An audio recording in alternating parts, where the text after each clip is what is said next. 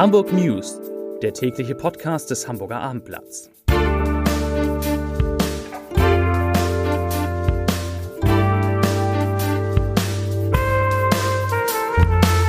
Herzlich willkommen. Mein Name ist Lars Heider und heute geht es natürlich um Boris Herrmanns dramatische letzte Stunden bei der Wonde Globe. Die weiteren Themen, die Corona-Inzidenz in Hamburg, die sinkt wieder. Der Winter kommt endlich also mit richtig Schnee in die Stadt und heute Abend drücken selbst HSV-Fans dem FC St. Pauli die Daumen. Dazu gleich mehr.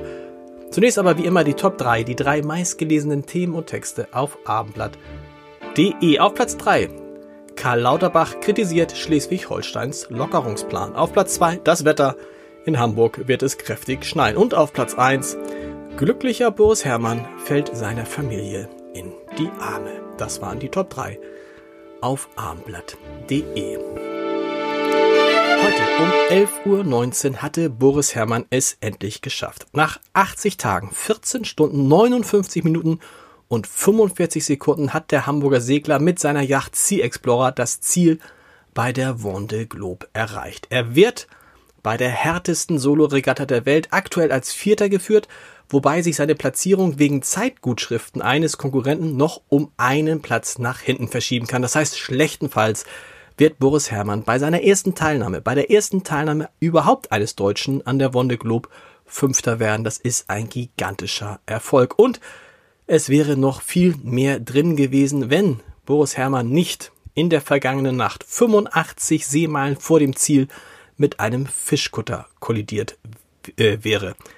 Weder der Segler noch die Besatzung des Kutters, die verletzten sich, die Yacht aber wurde schwer beschädigt und Boris Herrmann konnte nur noch mit halber Geschwindigkeit weiterfahren und damit endete der Traum von einem Sieg oder einem Platz auf dem Podium, der auf jeden Fall realistisch gewesen wäre. Das sei sein schlimmster Albtraum gewesen, sagte Boris Herrmann hinterher über den Unfall, so kurz vor dem Ende der Wonde Globe. Auf abendblatt.de hat mein Kollege Axel Leonhardt übrigens Hermanns Zeit während der Regatta in einem wunderbaren kurzen Film zusammengefasst. Schauen Sie mal rein auf www.abendblatt.de oder auf unserem YouTube-Kanal.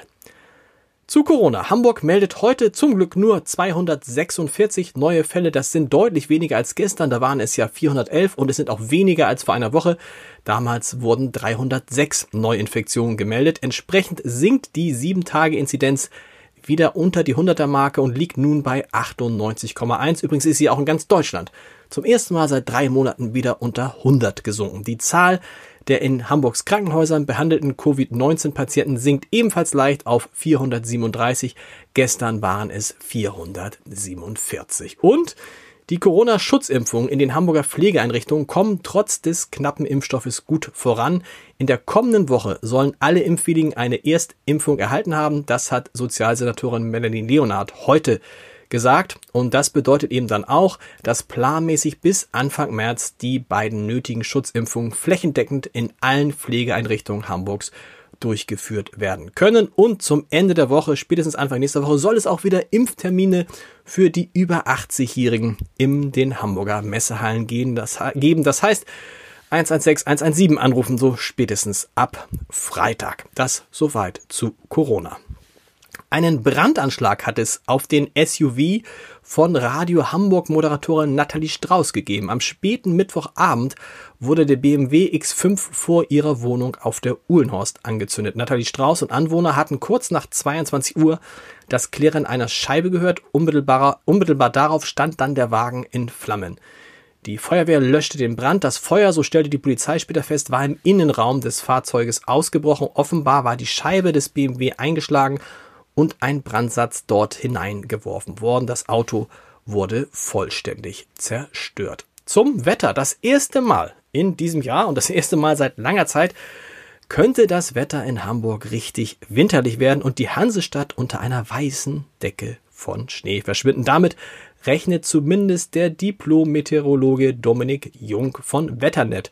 Er sagt, ab morgen könne es in Hamburg kräftigen Schneefall geben, es seien bis zu 10 Zentimeter möglich und auch der Deutsche Wetterdienst rechnet mit zum Teil länger anhaltend, anhaltenden Schneefällen im Norden, wahrscheinlich mit 5 bis 10 in Staulagen um 15 Zentimeter Neuschnee in 12 bis 24 Stunden. Das klingt doch vielversprechend. Zur Kultur die junge Poetin Amanda Gorman, die bei der Amtseinführung des neuen US-Präsidenten Joe Biden auftrat, wir erinnern uns alle, wird Autorin wo? Beim Hamburger Verlag Hoffmann und Kampe. Dort sollen die deutschsprachigen Ausgaben der Bücher der 22 Jahre alten Lyrikerin und Aktivistin erscheinen. Die deutsche Fassung des bei der Amts ihres bei der Amtseinführung vorgetragenen Gedichtes werde am 17. März verlegt. Am 22. September folgt dann ein Lyrikband. Und dann haben wir noch den Sport. Heute Abend werden, wie gesagt, auch HSV-Fans dem FC St. Pauli die Daumen drücken, denn der spielt in der zweiten Liga gegen den VfL Bochum. Und der wiederum ist vor diesem Spieltag mit vier Punkten Rückstand auf den HSV Tabellenzweiter. Gewinnt St. Pauli, bliebe es dabei und das andere Hamburger Team hätte eine Sorge im Aufstiegskampf weniger und die St. Paulianer im Abstiegskampf. Also St. Pauli muss heute Abend mal gewinnen. Ich sag 2-1. Der Live-Ticker auf abendblatt.de startet um 20.30 Uhr. Und wenn Sie morgen nichts vorhaben, gehen Sie mal, wenn Sie nicht schon da sind, auf Clubhouse, die neue angesagte App. Das heiße Ding in den sozialen Medien auf Clubhouse werden sich morgen mein lieber Kollege Matthias Icken und mein noch lieberer Kollege Jens Meyer-Wellmann ein bisschen duellieren. Ab 12 Uhr geht es da um Corona und die Frage, ob ein Lockdown nicht doch längst überfällig, ein Lockdown nicht überfällig, sondern ob äh, eine Lockerung des Lockdowns nicht längst überfällig wäre. Morgen 12 Uhr Abendblatt-Premiere auf Clubhouse. Und hier gibt es jetzt gleich keine Premiere, sondern den letzten, nämlich den letzten, nicht den letzten, sondern den Gute Nacht Podcast mit Johannes Strate von gestern Abend, wenn Sie Lust haben. Ansonsten hören wir uns morgen wieder. Bis dann. Tschüss.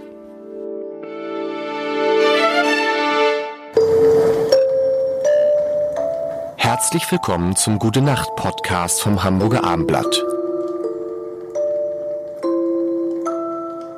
Herzlich willkommen. Johannes ist da von Revolverheld. Guten Tag. ist vernünftig, dass du mittlerweile den Nachnamen einfach. Johannes Hesters von Revolverheld. Ich habe mal, ich habe mal ah, bei der ähm, Premiere von König der Löwen. Premiere. Ja. Da warst du so Mitte 20. Ja. Habe ich mal, da war ich dabei und hinter mir saß tatsächlich Johannes Hesters. Ja, Damals schon über 100, glaube ich, auf so Kissen. Weil er so kleine. Nee, weiß ich nicht, was Kissen. Weil bequem halt. War bequem, Ja, war halt bequem. klar. Und da war ich echt, boah, da sitzt Johannes Hesters. Ich habe aber immer Angst gehabt, wenn der jetzt gleich umfällt oder so, aber ist nicht. Der war noch, ist noch, noch, noch vier, fünf Jahre gelebt.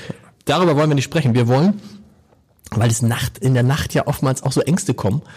Und ich tatsächlich, ja, ich weiß nicht, wie es dir ging, man hat ja tatsächlich zum ersten Mal wieder Zukunftsängste kennengelernt. Das war ja wahrscheinlich bei euch als Musiker in eurer Anfangsphase irgendwie der Normalzustand. Also als ihr, Ja, noch, ja, als ihr noch nicht bekannt wart, da war wahrscheinlich, bei jedem von uns war, die ersten Jahre hat man sich nie über die Zukunft Panik. Gemacht. Weil, Ja, ich glaube, wenn du auf Sicherheit gehen willst, dann musst du halt Banker machen oder sowas. Genau. Ja, Wobei das auch nicht mehr sicher ist, aber man hat es damals immer gedacht, Banker-Ausbildung, zack, und dann bist du halt im Job und Genau. so. Oder Lehramt studieren. Ähm, und dann zusehen, dass man noch verbeamtet wird. Aber das war ja, als wir stu- studiert haben, alles noch möglich. ähm, aber ja, klar, Musiker ist natürlich wie Journalist einfach ziemliches Risiko. Kannst eben auch auf der Straße landen und Genau. es läuft eben nicht und dann musst du vielleicht irgendwann nochmal umschulen. Und ja, also gesagt, wir machen das jetzt seit 18 Jahren mit der Truppe. Ähm, Wie lange ist mal die erste also wann war so die Phase, wann, wann so- wo die, wo sie, die Phase, wo du gedacht hast, ah, vorbei. Jetzt sind wir drin, jetzt kann eigentlich nichts mehr passieren. Von diesen 18 Jahren. Ähm, ja, also ich meine, äh, drittes Album. Wahrscheinlich als so dieses Immer in Bewegung Album dann kam und ähm, ich lass für dich das Licht an, lass uns gehen, äh, Genau. das kann uns keiner nehmen. Also das war alles ziemlich erfolgreich und dann kamen live auf einmal auch sehr viele Leute. Ich meine, wir waren davor immer noch so auf große Freiheit oder sowas und dann war es auf einmal Sporthalle und dann Barclaycard Arena. Ähm, da bist du dann halt schon, dass du denkst, äh, okay, gut. Jetzt überleg doch mal, also auch wenn das mal wieder weniger wird, dann reicht es ja trotzdem. Wenn du also jetzt nie mehr Barclaycard Arena spielst, sondern im Endeffekt, sagen wir mal, einen Stadtpark irgendwie Ja. machst, dann kannst du natürlich trotzdem noch davon leben. Und Stadtpark ist ein Drittel von der Barclaycard Arena. Ja, es muss doch irgendwie reichen. So war dann irgendwie die Rechnung. Und ähm, das ist jetzt so, was ist, wie lange ist das her? Acht Jahre oder so? Ja. Was ich meine ist, was, was einem auffällt, ist, dass man natürlich, wenn man sich erstmal dran gewöhnt hat, also an den Erfolg gewöhnt hat und auch einen gewissen Lebensstandard, ist natürlich die Angst, das zu verlieren oder dass es auf einmal nicht mehr da ist, absurderweise viel größer, obwohl man ja früher, Ja, bei, ist bei dir auch so, obwohl man ja früher ganz normal auch in, in einer mit wenig Geld ausgekommen ist und in, in so einer acht, in, in so, ich habe ich hab in Bremen in einer 23 Quadratmeter Bude gelebt. Ja, ich Egal. auch. Ich hatte, ich hatte 27. Ja, gut. Ja, ja. Das ist natürlich einfach äh, so, du bist jung, du hast keine Verantwortung, du hast keine Kosten. Und äh, irgendwann hast du eben äh, Frau und Kind und dann vielleicht auch eine Immobilie, die du abzahlen musst. Das ist natürlich einfach ein anderer Lebensstandard Mhm. und natürlich willst du auch von dem nicht zurück. Und, und Urlaub fahren willst du auch noch, ne? Und ähm, deswegen ändern sich natürlich da die Vorzeichen einfach massiv. Ist ja normal und manchmal, äh, kennst du wahrscheinlich auch noch, sitzt man da irgendwie und denkt so, Alter Schwede, was ist hier eigentlich alles Genau. los? Überall musst du Geld bezahlen und äh, das ist ja der helle Wahnsinn. Und ich meine, wie viel musst du eigentlich verdienen, dass so? Ja. Ähm, und wie, wie, das ging doch so schnipp über Nacht. Aber äh, gewöhnst du dich ja trotzdem dran, ne? Also, dass du mehr Verantwortung hast und äh, geht dann irgendwie. Wusstest du eigentlich, dass du ein Solo-Selbstständiger bist vorher? Weil ich diesen Begriff kannte ich vorher gar nicht. Also wenn man denkt so, oh Gott, ich kenne so viele Solo-Selbstständige. Ja. Bisher waren das für mich Musiker, Autoren. Selbstständiger, ja, genau. also Solo-Selbstständiger. Äh, nee, das Wort kannte ich auch nicht. Ist das jetzt kreiert worden oder gab es das? In Ich den- weiß es nicht. Ja. Ich weiß es nicht. Aber ja, es es ist auch, es ist ja, also dieses selbstständigen Dasein muss man echt sagen, es ist einfach in Deutschland sehr komisch. Ich glaube, Sascha Lobo hat im Spiegel einen ganz guten Artikel drüber geschrieben. Ähm, dass einfach selbstständig da sein wird immer noch so abgetan. Ja, der hat sich das ja selber ausgesucht. Mhm. Genau. Ja, der macht ja Kunst. Ja, ja, dann muss er auch jetzt selber für sich sorgen. Und das ist halt völlig absurd. Ja. Als ob das Größte, was es in diesem Land gibt, eine Festanstellung ist. So. Ja. Wenn es die ganzen Selbstständigen nicht geben würde, würde dieses Land innerhalb von einer Sekunde kollabieren. So, Punkt, zack, jetzt vorbei. Tschüss, Genau. wir machen zu. Das ist halt skurril und das wird überhaupt nicht angesehen. Beispiel Rente meinetwegen. Die Rente ist nicht finanzierbar, wissen wir alle. So soll daraus finanziert werden, dass alle, die fest angestellt sind, ne, eine Rentenabgabe zahlen. Reicht aber nicht, wird also aus den Steuern finanziert. Wer zahlt die Steuern? Natürlich auch die Selbstständigen. Klar. Also die Rente zu einem Drittel wird sie aus Steuern finanziert. Wir zahlen alle mit, aber wenn es dann darum geht, eine Hilfe zu kriegen, dann werden die Selbstständigen halt komplett alleine gelassen. Da ist immer noch eine ganz komische, im Sicherheitsland Deutschland immer noch eine ganz komische Ansicht der Selbstständigen. Die haben sich das ja selber ausgesucht. Jetzt sind sie auch selber dafür zuständig. Genau. Alles klar, wenn ich mir das selber aussuche, dann kann ich mir auch selber aussuchen, keine Steuern zu zahlen und selb so und nicht in die Rente. Also das ist doch Quatsch. Wir werden für, wir sind immer die Ersten, die Steuern zahlen und zwar einen Haufen. Und Voraus, Umsatz. Umsatzsteuer, Vorauszahlung Ja, so. und sowas, äh, Einkommensteuervorauszahlung Ja, wahrscheinlich auch, ne, klar. Volles Fund. Und wir sind auch die übrigens, die die meiste Steuerprüfung kriegen natürlich. Also Hattet ihr bei Revolverheld schon mal eine Steuerprüfung? fünfmal oder so. Nein. Natürlich. Wir kriegen das alle zwei, drei Jahre. Ist aber auch normal bei einem relativ großen Unternehmen. Aber ähm, Aber kann man da nicht, kann man da wir nicht bescheißen dem, null Steuern, kann ich auch so sagen. Also das ist immer total easy. Unser Steuerberater macht das alles klar, trifft sich mit denen, alles prima. Dann schütteln sie ihm die Hand und sagen, echt vorbildlich und alles gut. Ich finde das auch einfach total verwerflich und scheiße, Steuern zu bescheißen. Klar. Und wenn jemand viel verdient, dann soll er auch viel Steuern zahlen. Finde ich richtig. Das ist auch wieder so ein politisches Ding. Ja, also ich meine, wähle ich eine Partei, die für mich am besten ist, oder wähle ich eine Partei, wo ich denke, dass die für Land und Leute am besten ist? Klar. Das tue ich. So, wenn ich eine Partei wählen würde, die sich nur um mich kümmert, müsste ich FDP wählen, mach ich aber nicht. Ja. So, also das wär's. Strate, ich wähle FDP. ja, Ja. Wär, ist ja nicht schlimm, ist ja keine extreme Partei, aber ja. natürlich, äh, ich sag mal, die Diese wollen den Höchststeuersatz jetzt nicht gerade anheben. Nee, aber und diese neuen Generalsekretär, hast du die mal gesehen? Volker irgendwas? Ganz schlimm.